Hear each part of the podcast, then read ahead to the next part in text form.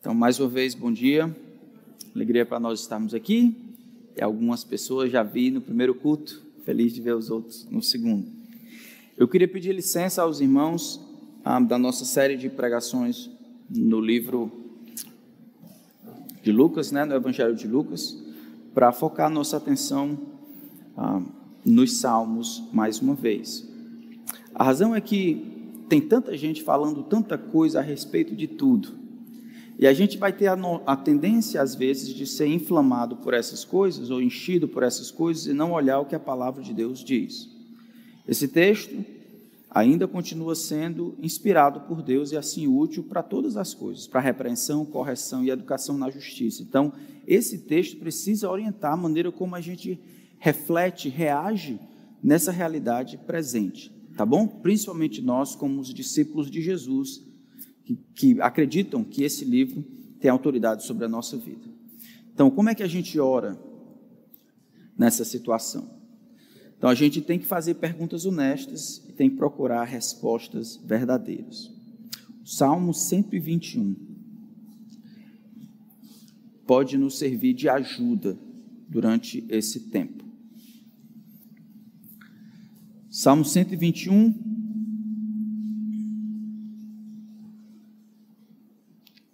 Diz assim a palavra do Senhor: Eleva os meus olhos para os montes, de onde me virá o socorro?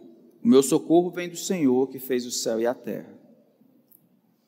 Ele não permitirá que os seus pés vacilem, não dormitará aquele que guarda você. É certo que não dormita, nem dorme o guarda de Israel. O Senhor é quem guarda você, o Senhor é a sombra à sua direita. De dia não lhe fará mal o sol, nem de noite a lua. O Senhor guardará você de todo mal, guardará a sua alma. O Senhor guardará a sua saída e a sua entrada desde agora para sempre. Vamos orar. Pai, o que nós mais precisamos é da tua palavra. Os conselhos dos homens sabedoria dos homens, é tudo palha. Queremos que o Senhor nos ajude a perceber a tua vontade revelada na tua palavra, nos ajude a olhar o texto e compreender como o Senhor, o Deus de Israel, o Deus das nações, o Deus que criou todas as coisas, ele trabalha para o nosso favor. E que dessa maneira possamos descansar e confiar no Senhor, conforme a tua palavra descreve a si mesmo.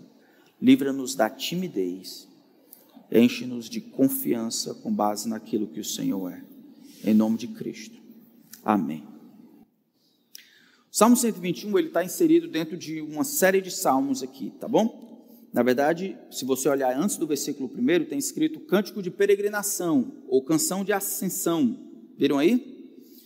Isso está dentro de um bloco que começa no, no Salmo 120 e vai até o Salmo 134. Então, esse conjunto de salmos é chamado Salmo de Peregrinação. E aí a gente tenta discutir quais seriam os motivos. O primeiro deles é que algumas pessoas acham que esses salmos eram proferidos enquanto os peregrinos, os exilados, saíam da Babilônia em, em direção a Jerusalém. Enquanto eles caminhavam nessa direção, eles recitavam esses salmos. Outros vão dizer que esses salmos eles eram recitados enquanto subia-se os degraus do templo para adorar o Senhor no átrio interior, enquanto subia-se, ou esses salmos eram utilizados até na festa da Páscoa. Os hinos que Jesus cantou, chamado Halel, na noite em que foi traído, naquela quinta-feira, provavelmente veio vieram desses salmos aqui, um desses salmos aqui. Ou, colocando todas essas informações juntas, eram salmos que eram recitados pelos peregrinos, que descreviam as orações dos peregrinos enquanto eles viajavam de algum lugar até Jerusalém. Então, enquanto eles caminhavam para Jerusalém, dependendo de onde eles vinham, eles iam demorar dois ou três dias, eles pensavam sobre como poderiam orar, quais eram as expectativas que eles tinham. Então, aí vai ter por exemplo, o desejo de ir para Jerusalém, no Salmo 122. Alegrei-me quando me disseram, vamos à casa do Senhor. Salmo 120 vai contar a angústia que um alguém sofre, porque talvez dentro da companhia que está caminhando para Jerusalém, as pessoas estão fazendo fofoca. Salmo 121, no entanto, expressa um perigo e como responder a este perigo próprio desta viagem. Esta peregrinação de qualquer outro lugar para Jerusalém era, de acordo com a palavra de Deus, decreto do Senhor. O Senhor havia dito em Sua palavra que, pelo menos três vezes ao ano, todo judeu devoto que morava na redondeza de Israel e até fora deveria ir a Jerusalém para adorar e sacrificar. Para lembrar o que Deus tinha feito, a proteção de Israel na, na, nas festas das cabanas, dos tabernáculos, fazer oferenda pelo pecado, ter um tempo de comunhão. Isso era decreto perpétuo.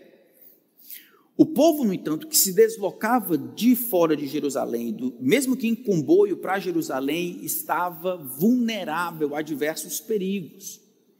A vulnerabilidade era própria de peregrinações como essa. Havia segurança nas pontas, em casa e em Jerusalém, mas no meio do caminho, dois, três dias viajando com mulheres, filhos, isso era perigoso. A gente viu em Lucas capítulo 10, por exemplo, que haviam assaltos naqueles que viajavam nas nessa, naquelas vias, né? Então haveriam perigos de vulnerabilidade, de assalto, de doença de dia e de noite, de mazela, a doença ocasionadas por acidentes, torção, ah, tudo isso relacionado a uma viagem de dois ou três dias em peregrinação até Jerusalém. É nesse sentido que o Salmo 121 é aberto com: Elevo os meus olhos para os montes, de onde me virá o socorro. O salmista olha para a peregrinação, para a viagem a Jerusalém em perspectiva. Ele olha e ele sabe que existe um perigo real, um risco real intrínseco a esse deslocamento de fora até Jerusalém. Ele sabe que foi o próprio Deus quem requereu isso para fazer, três vezes ao ano, mas isso não diminui os perigos atrelados a essa obediência. O salmista, então, não diminui, não coloca uma maneira de desviar da obediência, ele pede a Deus por socorro. Elevo os meus olhos para os montes, de onde me virá o socorro? O socorro, então, do salmista aqui, essa palavra socorro, ela indica duas coisas no texto original. Socorro é utilizado no Antigo Testamento para explicar coisas que Deus dá que os homens não têm, ou que Deus faz e os homens não podem fazer. Socorro aqui não é aquela ajudinha, não é aquela mãozinha que ele pede para Deus para ajudá-lo a chegar lá. O salmista compreende que, a menos que Deus intervenha e dê para ele o que ele não tem e faça por ele o que ele não pode fazer, ele não chegará até Jerusalém. A história antiga diz que muitos começaram essa viagem e não terminaram. Muitos, deslocando-se de onde estavam até Jerusalém com o propósito de adorar a Deus, ficaram perdidos pelo meio do caminho. O perigo era real. E mesmo que Deus ordene que se faça, isso não diminui o perigo intrínseco a esse deslocamento. Obedecer, nesse caso, implicaria estar em risco. Diminuir o risco estaria em desobediência. Esse texto me ajuda a compreender como cristão, de que nós não devemos limitar a vontade de Deus às coisas que são sem risco. Falando numa época de pandemia, mas existem outros males assolados lá fora. Vai chegar um momento que você, se você disser no púlpito como esse, por exemplo, que homens nascem homens e mulheres nascem mulheres, você topa ser preso. Que não importa se o homem naquela manhã acorda e diz: Olha, eu estou me sentindo mulher hoje, isso não muda o fato. Daqui a dois mil anos, quando encontrarem o fóssil desse homem que quer ser mulher, vão dizer: Olha, era um homem, não era uma mulher. Vai chegar um momento em que vai ser difícil a gente dizer que não, que a gente disciplina os nossos filhos fisicamente, porque é assim que Deus diz em Sua palavra. Não com raiva, não com ira, mas essa é a vontade de Deus. Já é difícil obedecer a Deus daqui para frente está junto com risco.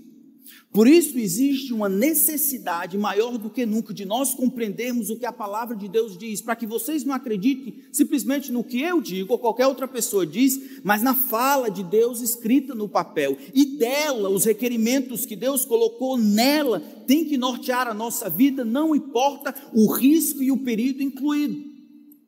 O cristão devoto, assim como o judeu devoto, ele deveria se deslocar de onde estivesse no mundo a Jerusalém para adorar a Deus, mesmo que isso lhe custasse a vida. E era assim que deveria fazer. O perigo é real. Eu elevo os meus olhos, olhando a viagem em perspectiva e olhando todos os vales e os assaltantes e as dificuldades próprias de uma viagem como essa, com as crianças, sem carro, de dois a três dias acampando no deserto, eu elevo os meus olhos para os montes, eu entendo que eu preciso de socorro. De onde me virá o socorro? O versículo 2 diz a resposta, a resposta dele para ele. Esse salmo aqui não é diferente dos outros salmos. Salmo, salmo 4 ou o Salmo 42, por exemplo, ele pergunta para si: Por que está abatido, ó minha alma? Por que te perturbas dentro de mim? Espera no Senhor, ele responde, pois ainda louvarei a Ele, meu auxílio e meu redentor. É o homem aqui devoto, tendo uma luta espiritual para acreditar no que Deus diz, ao invés do que as circunstâncias parecem dizer. O mundo está desabando no Salmo 42, ele tem a tendência de se acabar junto com o mundo. E ele pergunta para si: Você está abatido por quê, alma? Por que está angustiado dentro de você? Espera no Senhor, ele ele dirige o próprio coração a crer na verdade. É o que ele está fazendo aqui. Elevo meus olhos para os montes. De onde me virá o socorro? Essa é uma pergunta legítima. Só existe uma resposta. O meu socorro, ele vem do Senhor, que fez os céus e a terra. Que vai me proteger e me manter daqui para lá é o Senhor, que fez os céus e a terra.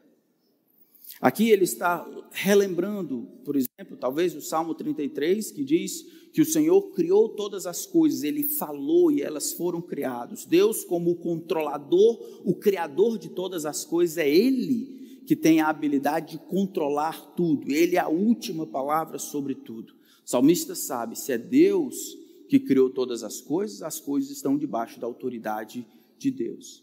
E essa autoridade está ao meu favor. Estou dizendo isso, irmãos, porque eu acho, quando a gente coloca a nossa vida em perspectiva, a gente precisa ficar claro do que Deus quer de nós. E ao mesmo tempo, a gente precisa compreender que algumas coisas que Deus vai requerer de nós vai ter risco. E há um tempo atrás, nós tivemos a dificuldade de nos congregarmos, ah, porque houve um lockdown e a gente precisou parar de se congregar, as igrejas deveriam ficar fechadas. E aí, naquele momento, muitas discussões, vai e volta, faz isso, faz acolá. Nós temos um texto na palavra de Deus que diz que se não for lá, vai ter que ser em outro momento, mas os cristãos não podem deixar de congregar, como é costume de alguns. Isso é ordenação da parte de Deus. O que a gente faz? Mas, mas tem risco. Claro que tem risco. A questão parece ser de que a gente acredita tanto que existe nobreza naqueles que lutam como médicos, lutam pela vida no trabalho, existe nobreza naqueles que são policiais e lucram. Existe uma certa nobreza naquele no office boy que vai entregar a carajé de um lugar para outro. Mas ir para a igreja é facultativo. Ou se congregar é facultativo. Não vale o risco.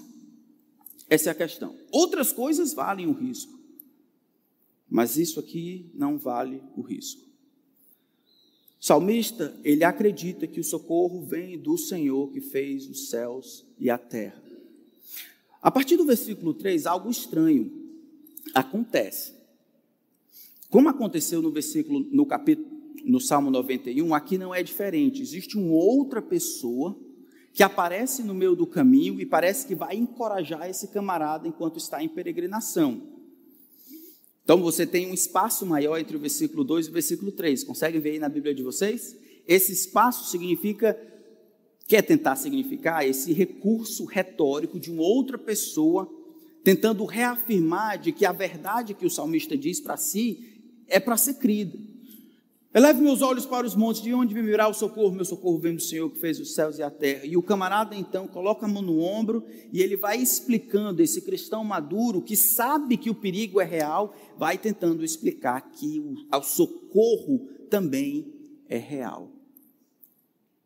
E aí ele começa com uma série de ilustrações e imagens, orar e esperar que Deus proteja o seu servo. Ele diz: Ele não permitirá que os seus pés vacilem, não dormitará aquele que guarda você. É certo que não dormita nem dorme o guarda de Israel. Vacilar aqui os pés de uma maneira bem simples, pense no peregrino, ele está caminhando um monte de pedras soltas, ele teria o perigo constante a cada passo, ele e todo mundo que está com ele, de ter uma torção, de cair, de quebrar alguma coisa. Somente o olhar atento de Deus, que não dorme, que não dormita, não pestaneja, é capaz de acompanhar este peregrino em cada passo, protegendo e cuidando em cada passo para que ele não tropece. Nessa peregrinação, enquanto o salmista deseja obedecer a Deus, os riscos existem, mas nessa devoção que ele tem para fazer o que ele sabe que é certo, ele pode contar com ausência de timidez e com confiança de que Deus levará a bom termo o seu desejo. Ele irá adorar ao Senhor. É certo o versículo 4 que não dormita nem dorme o guarda de Israel. O Senhor é quem te guarda, e a palavra guardar aí aparece em seis vezes, em oito versículos. Então, é, é, é uma palavra importante. Verso 3: O Senhor é aquele que guarda você. Verso 4: O Senhor é o guarda de Israel. Verso 5: O Senhor guarda você. Verso 7, o Senhor guardará você de todo mal, o Senhor guardará a sua alma. Verso 8, o Senhor guardará a tua entrada e a tua saída, o Senhor guardará você. A mensagem do salmo é, é simples: o judeu devoto em peregrinação, por causa do que Deus diz, ele ora, anseia e espera e conta com a presença protetora do Senhor durante esse tempo de peregrinação. Nós acreditamos nisso. Nós acreditamos que o Senhor guarda os nossos pés, que o Senhor trabalha ao nosso favor, que o Senhor será como sombra à tua direita ou seja, será como proteção e descanso, e estará sempre presente à tua direita, em ação, pronto para entrar em ação. Mesmo durante o sol ou a lua, qualquer perigo relacionado a essas coisas, o Senhor estará lá. Como guarda que não dorme, ele vai permitir que entre na cidade apenas aquelas coisas que devem entrar de que nada passe despercebido ao guarda de Israel, de que as coisas que acontecem em nossas vidas, que são ruins de serem aceitas, não guardaram, passaram porque Deus dormiu, e que nas dificuldades o Senhor guardará seu povo. O Senhor guardará você de todo o mal, guardará você, guardará a sua alma. A palavra mal aqui, ela é utilizada para descrever quase todo tipo de mal. Mal pecado, mal doença, mal perda, mal. O Senhor guardará você de todo mal. Será que Deus está falando aqui de uma promessa absoluta?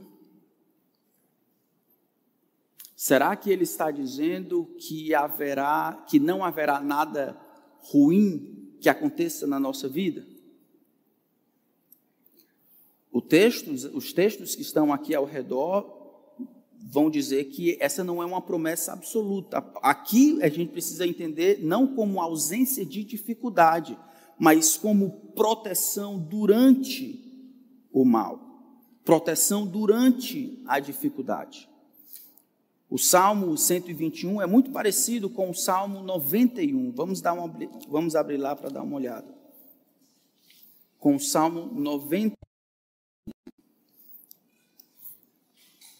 Veja como é similar. Versículo 1 do Salmo 91 diz: Aquele que habita no esconderijo do Altíssimo e descansa à sombra do Onipotente, diz ao Senhor.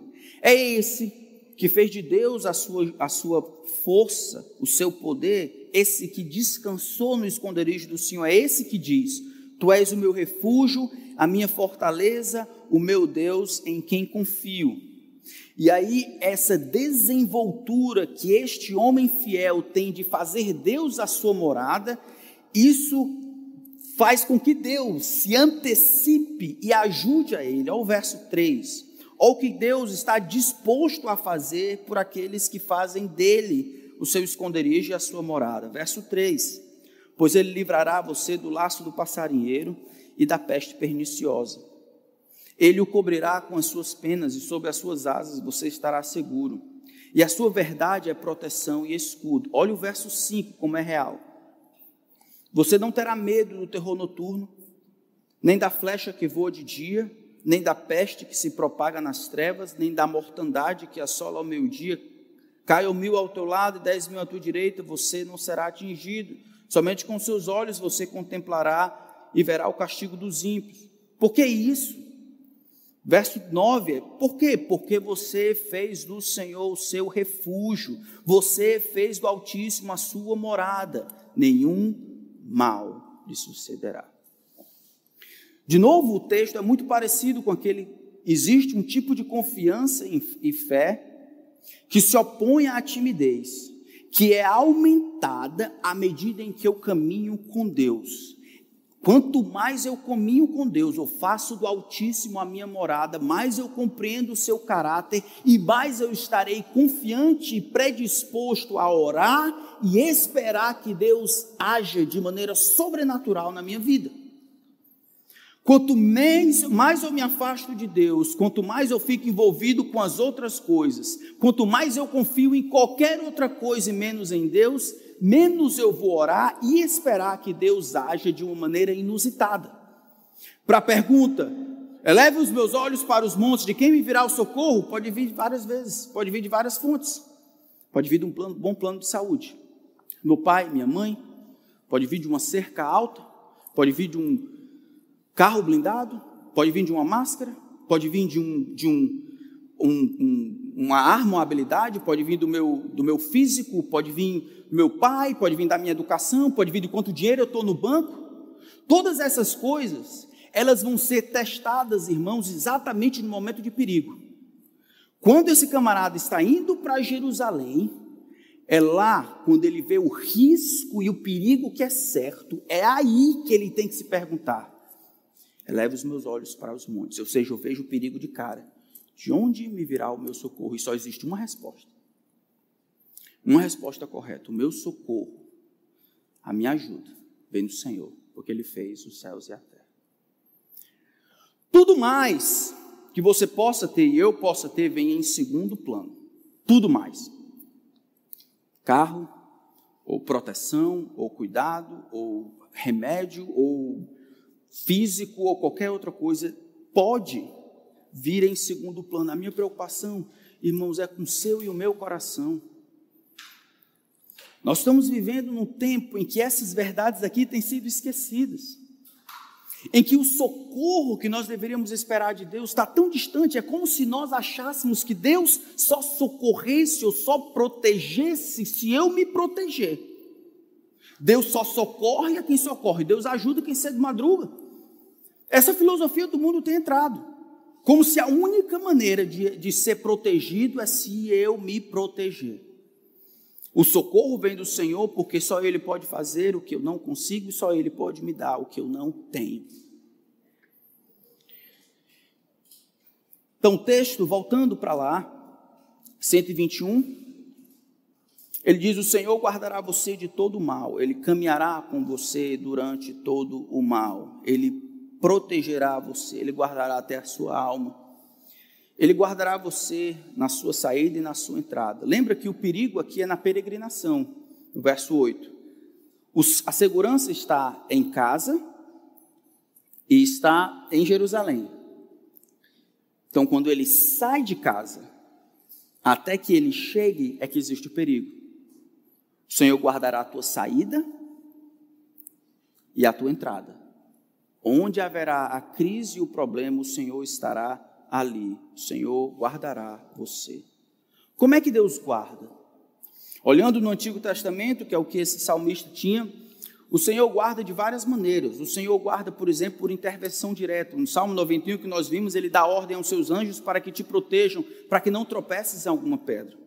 No Gênesis capítulo 12, verso 10 a 20, diz que Deus usa as circunstâncias lá de Abraão e Sara para proteger e controlar e proteger até Sara de, de ser abusada ah, do, de Faraó.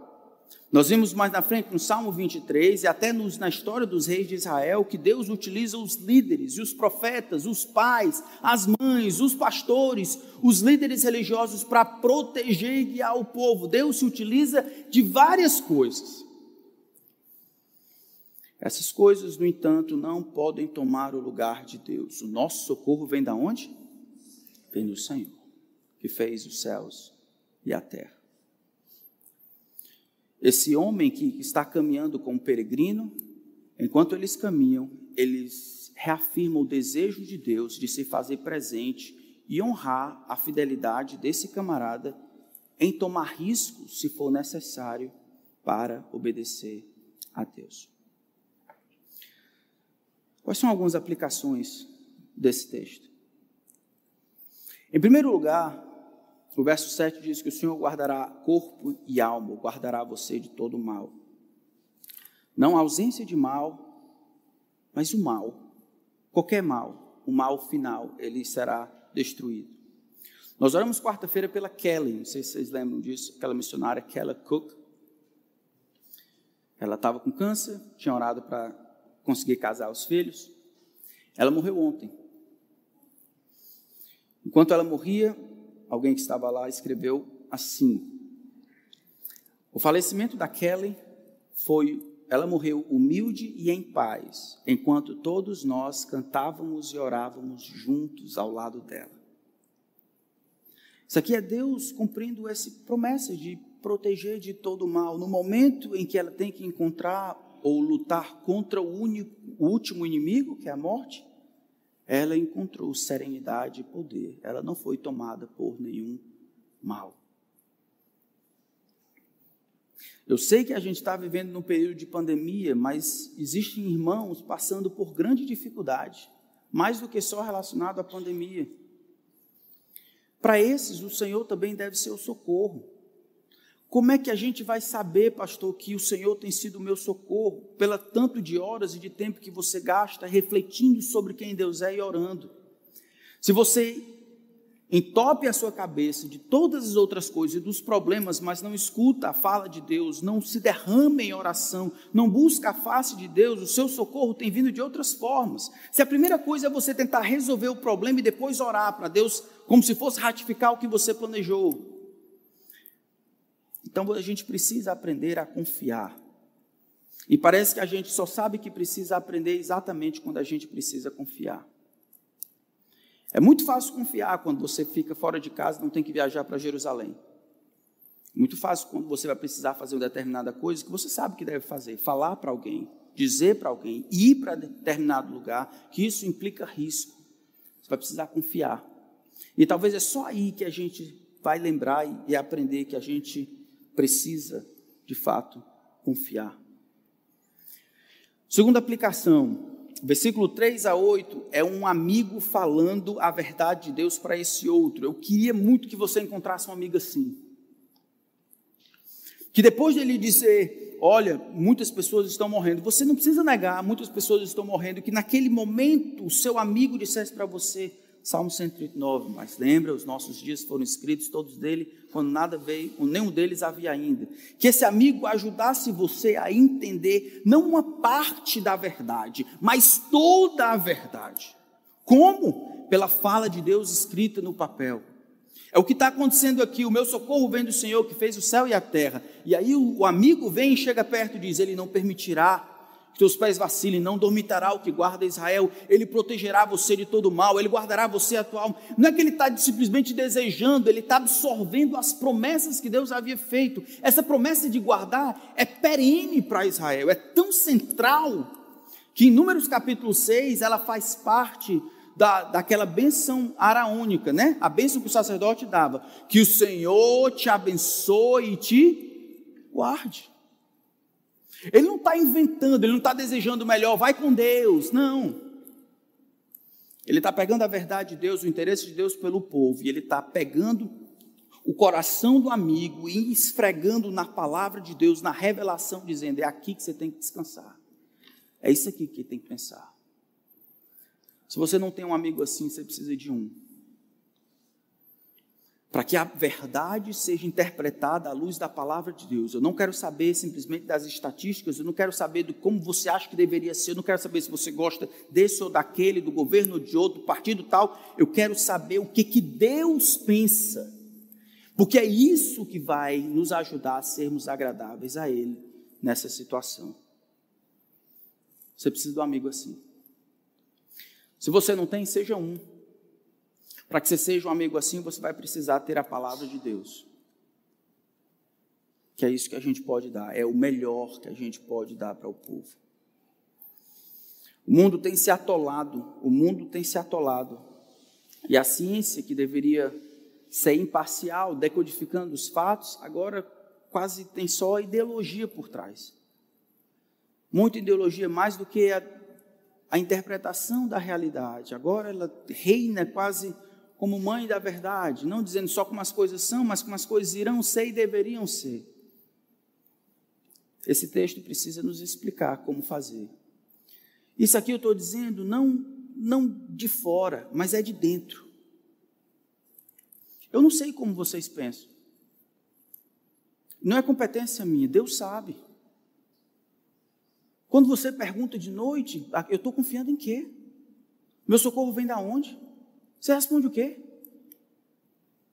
Você usa Jesus no final da oração, você usa fé e tal, no final da oração, você confia em quê? Você acha que se você não fizer isso, então? E se você fizer isso, com certeza? O nosso socorro precisa vir do Senhor que fez os céus e a terra. Eu acho que às vezes nós não acreditamos nisso, irmãos. Eu digo com tristeza.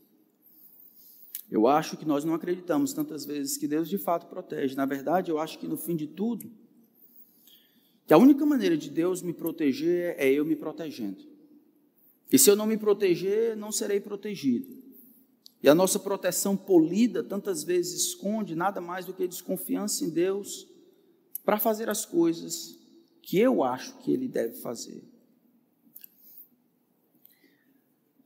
E aí você pode estar pensando, você está falando aí sobre sobre não ir no médico se estiver doente, é? Você está falando aí, pastor, para não, para não tomar remédio se está com dor de cabeça ou não utilizar máscara? Estou dizendo disso não. Na verdade, o que eu estou dizendo é que tudo, toda e qualquer parafernália que você coloca para preservação de si, o médico, qualquer outra coisa, precisa ser secundário. O seu socorro precisa ser o Senhor e depois você pode utilizar e fazer o que quiser. O seu socorro precisa ser o Senhor que fez os céus e a terra.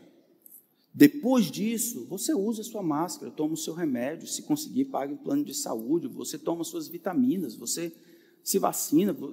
Esse não é um problema, irmãos. Essa, essa nunca vai ser o problema. O problema é a primeira coisa de onde vem o seu socorro? O nosso socorro precisa vir do Senhor que fez os céus e a terra. Essa é a única resposta. Tá, como é que eu posso ter certeza? Se você achar, está caminhando, se você achar, por um momento de lucidez, você achar que a preservação ou não da sua e da vida dos outros depende de qualquer outra coisa que não seja o Senhor, então sua, sua confiança pode estar em outro canto. Se você não gasta tempo em oração, pedindo que Ele lhe sustente, Ele seja um amparo, se você não conduz as pessoas para pensarem isso, para olharem para o Senhor, buscarem a Sua presença, Então, porque talvez você não ache que isso é necessário, que as outras coisas podem preservar a vida das pessoas, podem cuidar das pessoas. Deus não é tão necessário. Essas coisas não são tão necessárias. Então, você pode até passar por essa essa pandemia ou as outras que vão surgir. Mas se para a pergunta de onde veio o socorro, a sua resposta, meu socorro vem do Senhor, então você vai passar, mas não agradará a Deus. Precisamos nos cercar, irmãos, de pessoas e sermos as pessoas que pensam e refletem a respeito da palavra de Deus. O salmo não ignora a realidade dos perigos, mas não ignora também a realidade do socorro. Se o perigo é real, o socorro é tão real quanto o perigo. Nós olhamos essas dificuldades que têm surgido nós perguntamos, rapaz, de onde virá o nosso socorro? Qual a resposta?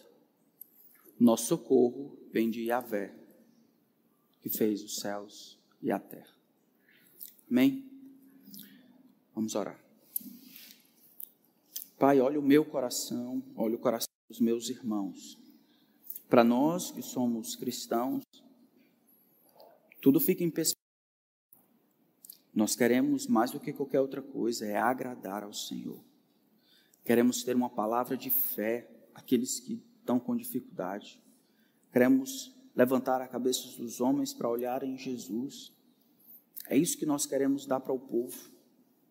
Não queremos mentir para o povo de que a preservação da vida, em última instância, depende do poder do braço de qualquer homem. Somos neblina que aparece por um instante logo se dissipa. Somos como estamos aqui, amanhã já não estamos. O Senhor promete nos preservar do mal. E no mal, promete nos preservar dentro dele, enquanto ele aparece.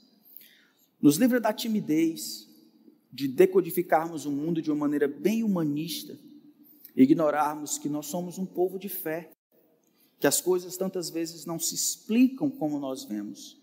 Mais do que tudo, permite que o nosso coração repouse sobre a verdade singular de que é o Senhor que nos protege e é do teu socorro que nós precisamos.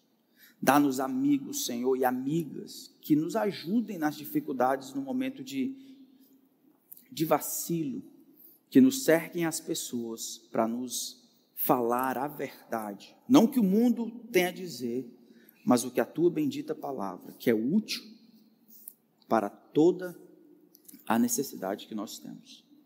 Oramos a ti agradecidos, em nome de Cristo. Amém. Amém.